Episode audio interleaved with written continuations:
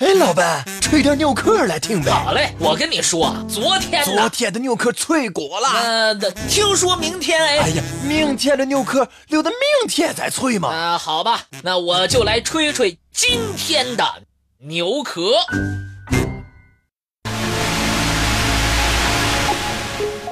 歌德一生写了很多脍炙人口的文学作品，为世人所津津乐道。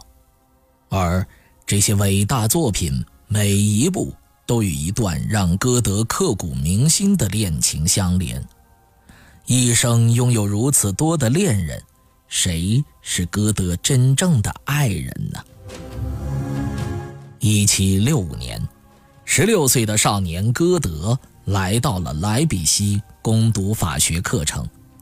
初次离家的孤独，加上法学的枯燥。让十六岁的少年几乎无法承受。就在歌德最失意的时候，他认识了饭店老板的女儿，十九岁的姑娘安妮特。她苗条可亲，聪明伶俐。很快，他们就坠入了爱河。然而，爱情是把双刃剑，幸福背后总是伴着痛苦和失落。不久。两个人开始争吵，和好，争吵。两年后，在争吵与和好的不断反复当中，安妮特失去了耐心，离开了歌德。痛苦当中，诗歌成了歌德表达渴望和痛苦的方式。他人生的第一部诗集《安妮特》就这样完成了。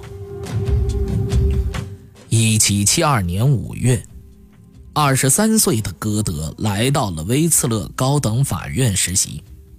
一次，歌德和他的姨母乘马车去沃尔培尔茨豪森乡乡间参加舞会，在途中与同去参加舞会的夏绿蒂相识。夏绿蒂当时十九岁，天生丽质，很讨人喜欢。歌德对他是一见钟情。舞会后，他经常去夏绿蒂家玩，接触越多，歌德陷得越深。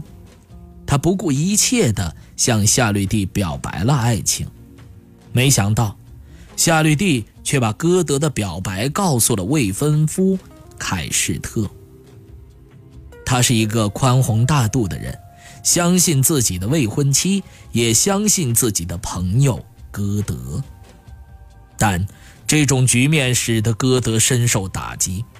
他给夏绿蒂和凯士特每人各留一封信之后，就逃回了法兰克福。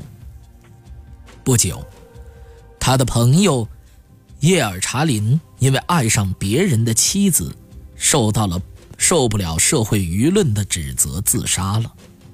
这两件事情让歌德非常的痛苦，于是他以这两件事为蓝本，只用了四个星期，创作了文学史上最久负盛名的小说之一《少年维特的烦恼》。一七八八年，歌德在魏玛公园里邂逅纸花厂的女工克里斯蒂娜，她聪明可爱，漂亮温柔，歌德。很快就爱上了她。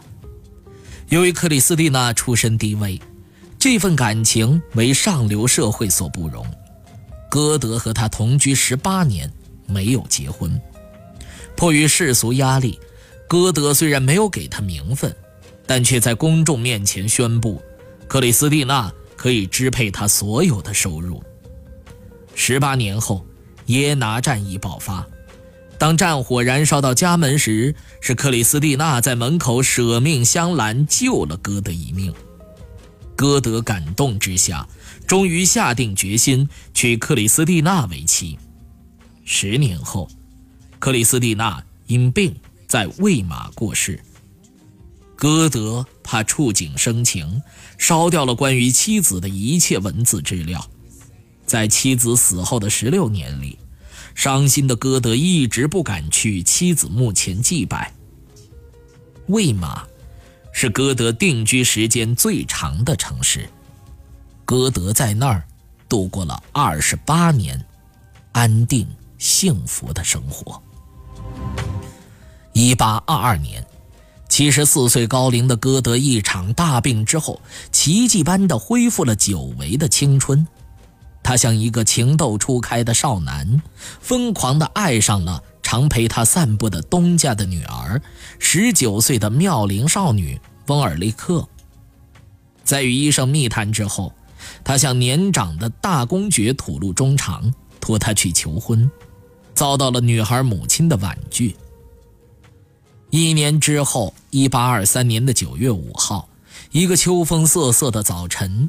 歌德乘马车毅然离开了女孩所在的城市，一路上，在那疯狂的情绪下，他用诗记下了自己的内心日记。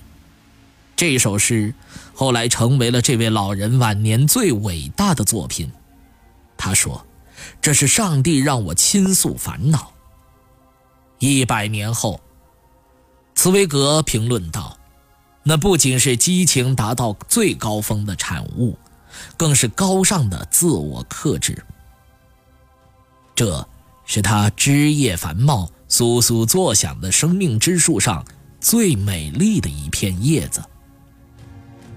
在写完这首爱情长诗《玛丽恩巴德悲歌》后，歌德告别了爱的激情带来的痛苦，进入了心境平和。勤奋写作的暮年，完成了历时五十八年的巨著《浮士德》，为世人留下了一笔贵重的文化遗产。歌德活到了八十三岁，然后他安详的离开了。